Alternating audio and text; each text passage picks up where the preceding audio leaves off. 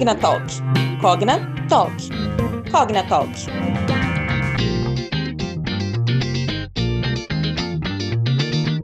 Oi, gente, tudo bem? Aqui quem fala é a Julie Baptista e está começando mais um episódio do nosso Cognatalk. Hoje nós vamos falar sobre um tema que requer espaço, desconstrução, acolhimento e incentivo por parte de toda a sociedade. Um tema que impacta de maneira surpreendente a nossa busca por um mundo melhor para todos, mas que na prática acaba passando batido. Quando um homem se torna pai, o que significa exercer a paternidade? Quão profundamente a figura paterna influencia em nossas vidas? Essas, entre outras questões, são pontos que vamos refletir hoje com o nosso querido convidado Tiago Koch, pai da Yara e da Nalu, naturólogo e idealizador do projeto Homem Paterno. Seja muito bem-vindo. Olá, olá, bom dia, boa tarde, boa noite, boa madrugada, né? Porque tem gente que ouve na madrugada enquanto os filhos estão acordando, né? Aquelas, aquelas noites sem fim, eu sei muito bem o que está acontecendo com vocês que estão aí na madrugada, porque eu também estou nesse momento, então muito bom estar aqui com vocês, muito bom mesmo, sinto muito honrado com esse convite. Eu também me sinto honrada em receber você, Tiago. Bom, para a gente começar, eu gostaria que você explicasse melhor sobre seu projeto, o Homem Paterno, quando foi que você decidiu se aprofundar nesse tema? Bom, o projeto Me Paterno ele nasce a partir um tripé, vamos dizer assim, né, da, de eu ter assim criado, né, o, o projeto Me Paterno. Primeiro foi por necessidades individuais, então é, eu e a Bruna a gente sempre a gente sempre quis, né, ter filhos. É, então a Yara, que é a nossa primeira filha, ela vai fazer seis anos agora. Assim como a Nalu, né, elas foram sempre super planejadas. A Yara, então, na nossa primeira gestação, super planejada. E ao longo da minha história, eu sempre fui aqueles caras que todo mundo fala que vai ser um bom pai, sabe? Quando fala, tipo, ah, você vai ser um ótimo pai quando você for adulto, né? Então, e eu cresci ouvindo isso, que eu ia ser um ótimo pai.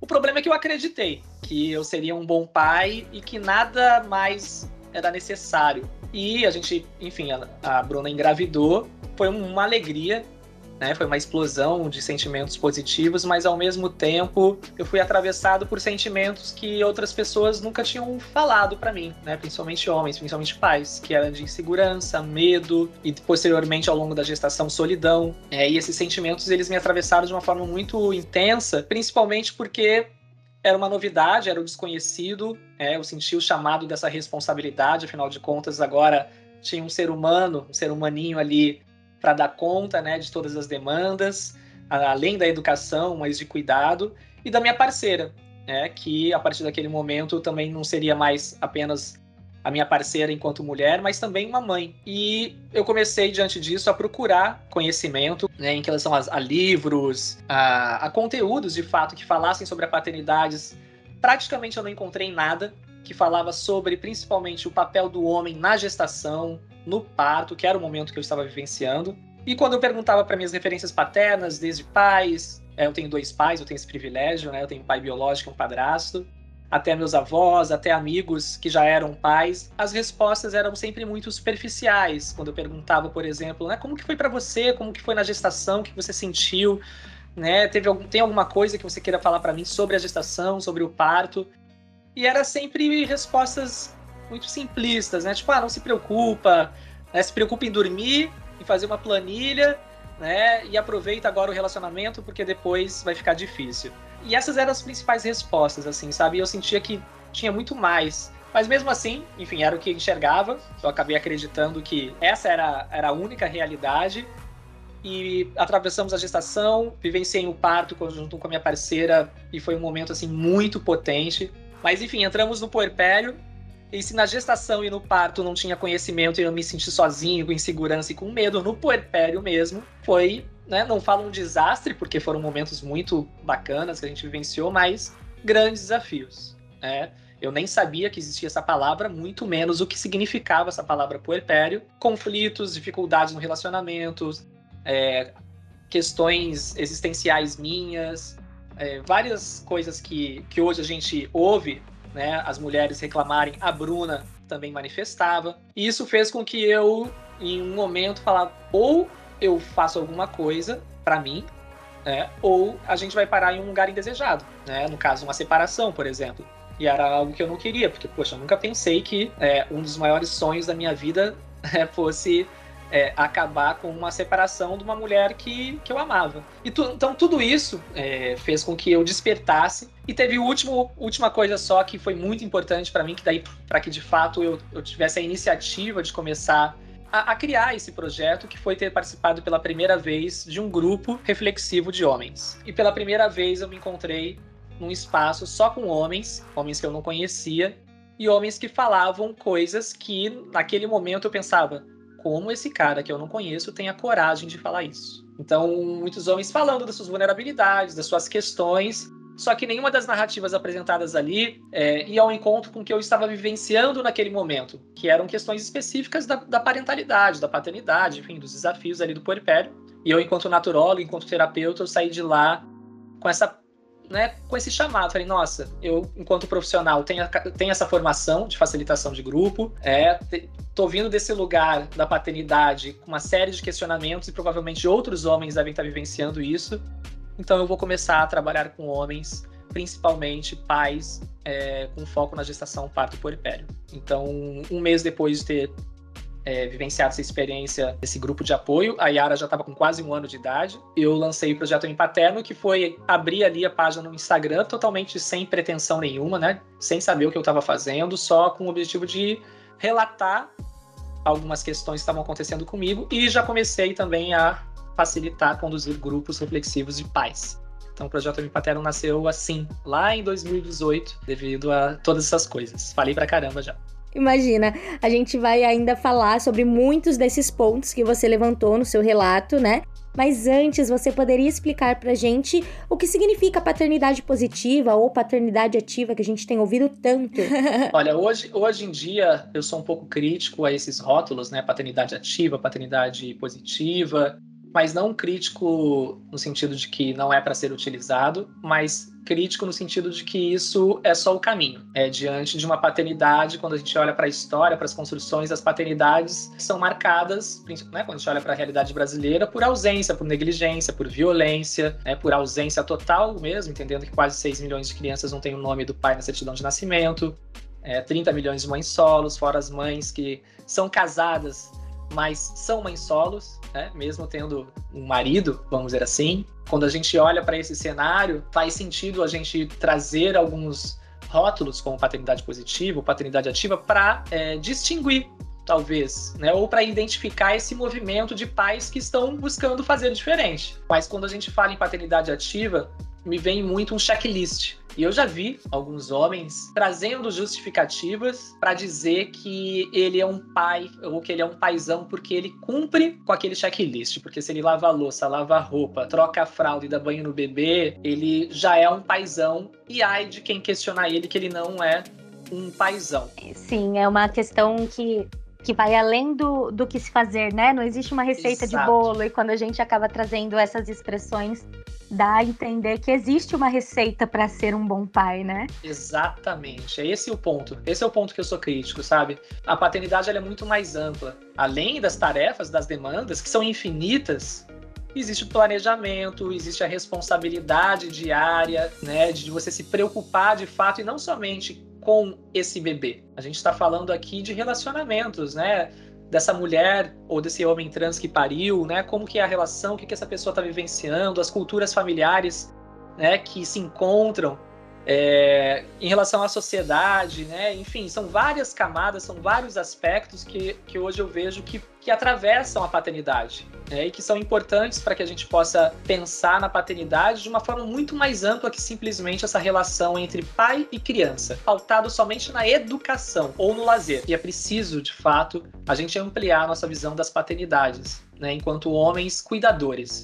E aí a gente olha para tudo que está relacionado ao cuidado desde afeto, desde tarefas, com certeza, de demandas diárias, de rotinas, mas as relações, né, de ser empático, né, de uma comunicação não violenta, enfim, várias, várias coisas que eu acho que são importantes quando a gente fala na paternidade como um processo de desenvolvimento natural do ser humano, mas também de transformação social. Mas você poderia destacar assim alguns pontos da importância da paternidade, da importância da figura paterna na vida das pessoas e o impacto disso na sociedade de maneira geral? Olha, eu acho que falar de paternidade dentro desse, enfim, desse entendimento que a gente está trazendo, né, uma, trazendo aqui de uma forma mais ampla, a gente está falando de primeiro de fazer uma reparação social com quem carrega o piano há muito tempo, principalmente vocês mulheres. Esse é um passo importante, né? Não é somente por nós, mas por lacunas que não foram preenchidas historicamente e a gente sabe quem paga, né? Principalmente mulheres pretas que estão na base da pirâmide social, questão de abandono, de precariedade,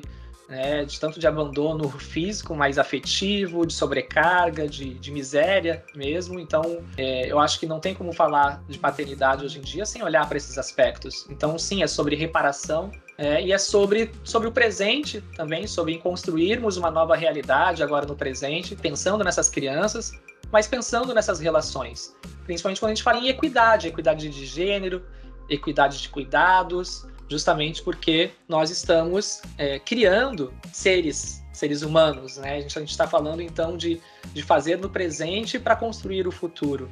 E o início da vida, ele não é determinante, mas é uma fase muito importante que pode sim impactar a vida desses futuros adultos, né? Desses futuros políticos, desses futuros empresários, desses futuros enfim, transformadores sociais, esses futuros humanos. Então, eu vejo assim, cai até no campo filosófico, né, esse nosso bate-papo, mas eu acho que é importante a gente pensar de uma forma profunda e filosofar mesmo, né, sobre tantos desdobramentos que se tem quando a gente olha para o lugar do pai, né, para o impacto do pai. E a gente está falando, claro, de sobrecarga materna, de criar seres humanos com maior repertório afetivo, principalmente meninos, é, a gente está falando também de criar sociedade, uma sociedade antimachista, né, ou menos machista? Com certeza. E você também, nas suas publicações, tanto nas redes sociais quanto também no blog, fala sobre o mito da incapacidade paterna, né? Explica um pouco disso para nós e de quais formas isso impacta na vida do pai e dos filhos também, já que a gente está falando dessa questão de influência. Bom, o mito da incapacidade paterna ele é um é um conceito que eu venho desenvolvendo é, junto com outros, outras pessoas que eu converso, uma em especial que é a Camila Ramos. Ela tem um perfil no Instagram chamado Um Colo para a Mãe e ela é autora de um livro chamado Desmanual Materno, psicanalista, psicóloga, incrível, uma grande parceira. E esse conceito eu venho desenvolvendo olhando para um outro conceito trazido por uma francesa, filósofa francesa chamada Elisabeth Batander, que ela traz o mito do amor materno. Né? Então, o mito do amor materno, segundo a Elizabeth Batander, é essa crença que todos nós temos, né? porque, enfim, é uma crença social, construída historicamente, aonde foi imposto à mulher a obrigação de cuidar e criado a ideia que todas as mulheres nascem para ser mãe, como se a maternidade fosse o auge da potência feminina, ou como fosse assim o, o cume né, da vida da mulher. E que tipo de mulher é você que não sonha em ser mãe, que não dá conta, inclusive, da paternidade, que não quer amamentar, ou que não sabe ou que não consegue dar conta de todas as demandas que as, as maternidades apresentam. Que tipo de mulher é você? Então, é, essa ideia que a maternidade ela é instintiva, ela é uma falácia. Claro que existe a questão de instinto, mas ela não é determinante aqui quando a gente fala principalmente na maternidade de cuidado, de, de, de criação de vínculo, inclusive, com esse bebê, tá? Então, o, paralelamente, né, eu trago então o mito da incapacidade paterna, que é forjada nessa mesma estrutura, uh, que diz ao homem né, que o homem não sabe cuidar porque a mulher sempre cuidou, então é, acho que esse é o ponto. Não é que o homem não sabe cuidar, é que a gente nunca esteve nesse lugar. Então, assim como historicamente as mulheres foram impostas nesse lugar e criou-se a ideia que vocês é, nasceram para isso, nós homens nunca estivemos nesse lugar de cuidador e criou-se a ideia que nós não temos a capacidade de cuidar. Mas o cuidado não está relacionado a gênero, como diz o Gary Barker do Instituto Pro Mundo. O cuidado ele é um aspecto humano ele está relacionado à nossa humanidade. Todas as pessoas têm a capacidade de cuidar. Nesse sentido, o homem e o pai também têm a capacidade de cuidar. A questão é que a gente nunca ocupou esse lugar. Então, poucos homens têm repertório de cuidado, poucos homens também têm repertório afetivo, entendendo que dentro daí das construções das masculinidades, demonstrar e reconhecer sentimentos e emoções é reconhecido como fraqueza. Então, são uma série de questões que fazem com que o homem, de fato, se distancie desse lugar de cuidado, que, inclusive, historicamente, como foi delegado às mulheres, é mais um ponto que afasta os homens, porque se eu cuido, talvez, talvez eu também seja reconhecido como menos homem. Trazendo atualmente para esses homens que querem quebrar esses ciclos de negligência, de ausência, né, de é, acabem vivenciando ou, ou sentindo como se estivesse nadando contra a maré, sabe? Como se nada tivesse pronto e de fato nada está pronto. Né? A gente, quando a gente olha para leis, é, então a gente tem cinco dias de licença paternidade, que é um absurdo. A gente está falando aí, por exemplo, se eu quero trocar, eu tenho duas filhas, se eu vou num shopping, não tem lugar para eu trocar, ou num restaurante, não tem lugar para eu trocar minha filha. Então a gente está falando de questões estruturadas, é, estruturais de questões so na nossa sociedade que impedem muitos homens de realizar o cuidado. E claro que essa, é uma, é, essa pode ser uma justificativa para fazer a manutenção do que sempre foi, mas eu acho que são pontos importantes para a gente pensar né, nesses grandes desafios que nós estamos encontrando hoje, tanto das mães sobrecarregadas, mas também dos pais que querem ocupar esse lugar, mas encontram dificuldades tanto na sociedade como, como em si né? Como esses, essa, essas crenças e esses mitos que acabam criando armadilhas no nosso dia a dia. Nossa, muito importante isso, Thiago, porque como você mesmo disse, às vezes essas situações acabam reforçando, né, é, um discurso para manutenção do sistema que já está estabelecido, né? Exato, exato. É, vendo agora pelo lado dos homens que querem de fato romper com esse ciclo, romper com esse tipo de comportamento, e mesmo que não saiba, né? Você mesmo falou, no início você queria muito, mas não encontrava é, não se encontrava, não se sentia representado por nada desse universo, né? Qual que é o primeiro passo para conseguir se abrir para essa criação com mais apego, com mais responsabilidade, com mais cuidado? Eu acho que o conhecimento ele tem um papel muito importante. Quando eu falo do conhecimento é de estudar mesmo, sabe? De ir atrás, de, de pesquisar.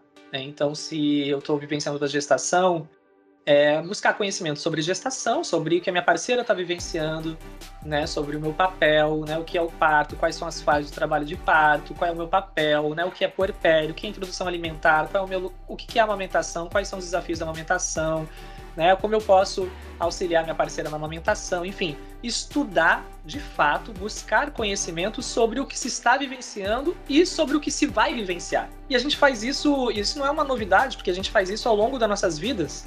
Né? Se a gente vai se preparar, a gente se prepara para os principais desafios das nossas vidas, correto? Você vai fazer um vestibular, você estuda. Você vai fazer uma entrevista de emprego, você se prepara.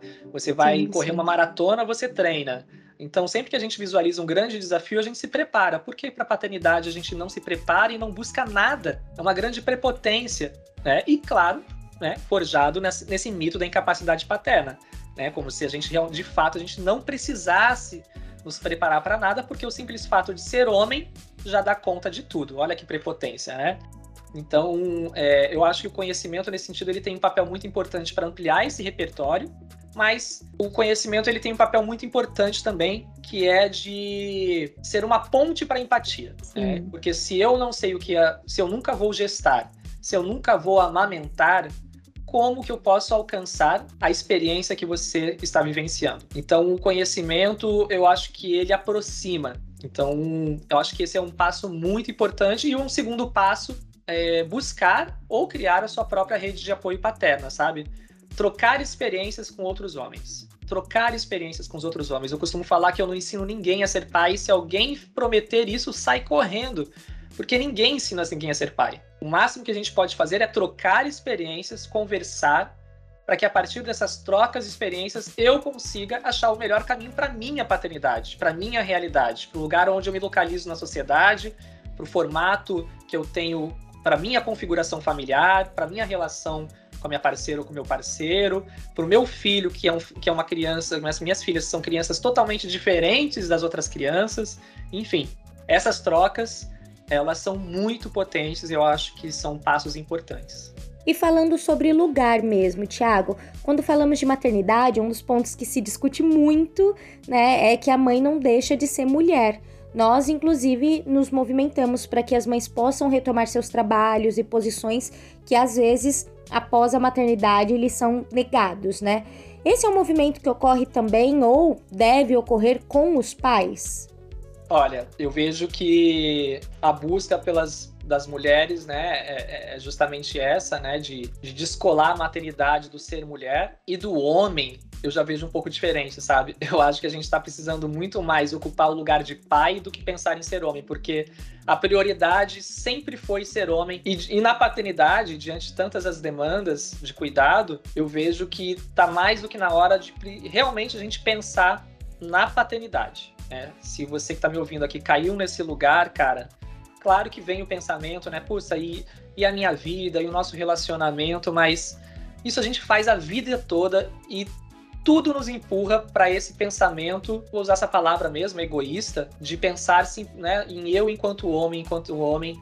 Mas eu acho que agora a gente precisa pensar em eu enquanto pai de verdade porque enquanto homem a gente é lembrado diariamente. A sociedade ela nos mostra, né, diariamente, a gente ocupa um lugar de privilégio. Então acho que acho que a gente não precisa tanto como vocês, né, ficar nessa busca de resgatar o ser homem. A gente precisa resgatar é a nossa paternidade. É isso que está faltando, né? Homens que ocupem, que que se responsabilizem pelas suas responsabilidades, nada mais. Nada mais do que isso, é só fazer o que tem que ser feito. E lembrando, né, Thiago, que ser pai não é uma, não é um checklist, né? Não é estou imerso porque estou trocando fralda, porque deixei de algum lugar para apoiar a criança em algum momento, né? É uma questão complexa e toda de apoio emocional, de cuidado do dia a dia e que transcende rotina, né? Nossa, transcende rotina. Você falou nas maiores verdades, né? Eu não atrasei para estar tá aqui? Sim. Acontece com certeza, né? E, e, com frequência. E é bacana, inclusive, ter contato com essas experiências, né? Acho que essa questão do grupo é muito importante, porque a gente está acostumado a, a, ouvir sempre da parte da mulher isso, né? Atrasei porque tive um compromisso com os meus filhos. E, e é algo que deve ser normal para quem se torna pai, né? Pai ou mãe. Exato. E pensando nisso, né, nesse processo de desconstrução, nesse processo de aprendizado, a gente precisa de referência, de apoio e letramento básico, como você já disse por aqui.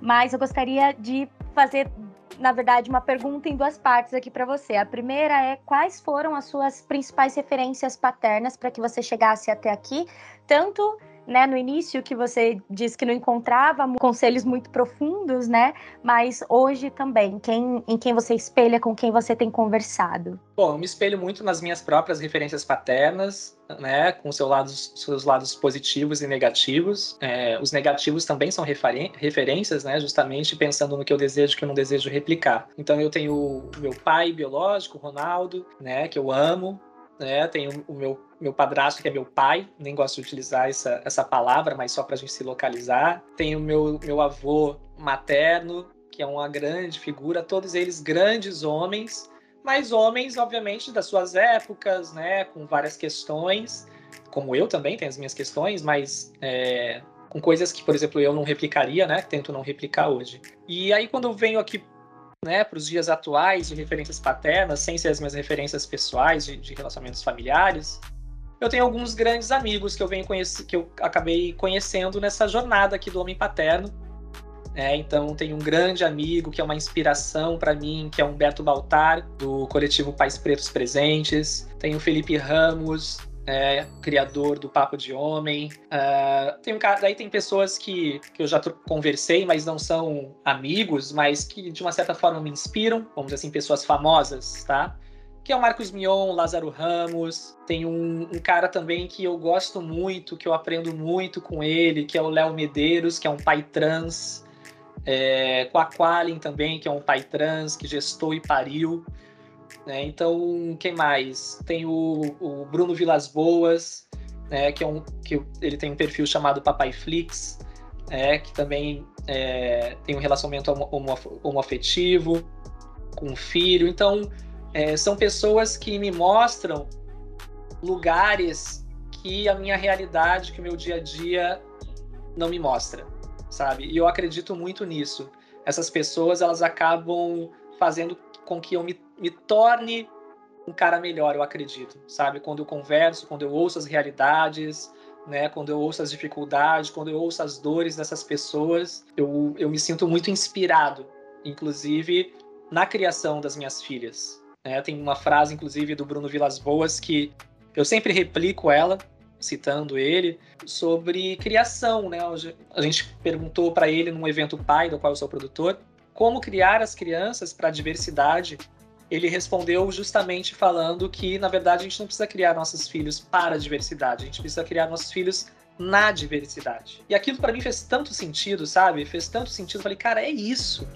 É, eu não preciso ficar explicando as coisas para as minhas filhas se elas vivenciarem essas realidades, se elas conversarem com os diferentes. Muito bom, gente. Anotaram todos os nomes, depois vocês pesquisem aí nas redes sociais, porque agora minha pergunta, Tiago, é em relação, né? Você falou de pessoas e agora eu gostaria de saber de conteúdos mesmo. O que é que você indica, o que você tem visto, o que você tem lido e acessado para compartilhar também com a gente, para quem quer se aprofundar e conhecer mais sobre o tema. Bom, já que eu falei do Ronald Solomon, eu indico o livro Longe da Árvore. Indico o livro também do Tiago Queiroz, que eu não citei ele, né, quando você perguntou de referências. Com certeza o Tiago Queiroz, paizinho vírgula. Ele é um dos caras que vem abrindo o caminho, é, inclusive para eu estar aqui é, e outros pais né, influenciadores ou que falam sobre paternidade hoje. O Tiago Queiroz foi um dos pioneiros, então não tem como a gente não, eu não falar sobre ele, meu xará, amigo. E ele tem um livro chamado Abraça Seu Filho, um livro muito lindo, muito, muito bacana também. É, tem um outro livro que aí a gente, quando a gente fala em educação, da Elisama Santos, tem dois livros, né? Que é Por que Gritamos e Educação Não Violenta. É, que são li livros muito legais, a Elisama, enfim, a Elisama é sensacional. E mais um outro autor, que é o Alexandre Coimbra Amaral, e ele tem um livro chamado Cartas de um Terapeuta para Seus Momentos de Crise, aonde são os sentimentos escrevendo. E Brené Brown, né? Brené Brown também. E aí, poderia falar vários aqui. Inclusive seu blog, né, Thiago? Passa também as suas redes sociais aqui ah, sim, pra galera. Eu falo dos outros, Acompanhar. esqueço falar de mim sempre, gente. é, homempaterno.com.br, né? A gente, o blog, agora que a gente está começando a subir um, alguns textos, Estamos é, inaugurando também um canal no YouTube. O Instagram, que é, acaba sendo o principal canal de comunicação meu, né? Então, esses são os principais canais. Tem os cursos também. Tem um curso chamado Gestação e Parto para Homens e o um curso chamado Puerpério para Homens, que foi criado pensando em mim. assim, inicialmente, quando eu estava lá no primeira, na, na primeira gestação, né? Que se eu tivesse um curso é, que, que me levasse conteúdos, né, cursos que me levassem conteúdo sobre gestão pato e puerpério para os homens teria sido sensacional. Então eu construí esse curso pensando todos esses marujos que estão entrando né, nessa, nessa jornada paterna, seja na primeira, segunda ou terceira viagem. É sempre importante é, buscar conhecimentos. Fica a dica, hein, pessoal? Espero que vocês tenham anotado tudo, porque infelizmente estamos chegando ao fim do nosso episódio. Tiago, muito obrigada mesmo por bater esse papo com a gente, por ter aceitado o nosso convite e por ter trazido tantas reflexões, né? Teve até um momento que você falou, é uma provocação, mas eu acho que é isso. A gente precisa ser provocado a, a pensar diferente, a repensar os padrões que a gente vive. Fiquei muito feliz mesmo de te receber. Ah, eu que agradeço, né? Se tá fácil, tá ruim, né? Se tá fácil, tá pesado. Se tá, se tá muito fácil, tá pesado para alguém e normalmente são vocês mulheres, as mães que carregam aí o peso, né? Então acho que é um bom parâmetro. Se tá fácil, se alguém falar tá leve, não, ah, nossa, e aí, como é que tá? Teve filho, né? Como é que tá a paternidade? Pô, tá, cara, só coisa boa. Putz, suspeita, né? Suspeita. é isso. E aproveito para agradecer também a todos vocês que nos acompanharam até agora. Eu espero que esse bate-papo tenha trazido boas reflexões para vocês e se você gostou desse tema, já compartilham com os pais que você conhece, combinado? Eu fico por aqui e até o nosso próximo Cogna Talk. Tchau, tchau. Valeu, tchau, tchau. Cogna Talk. Cogna Talk. Cogna Talk.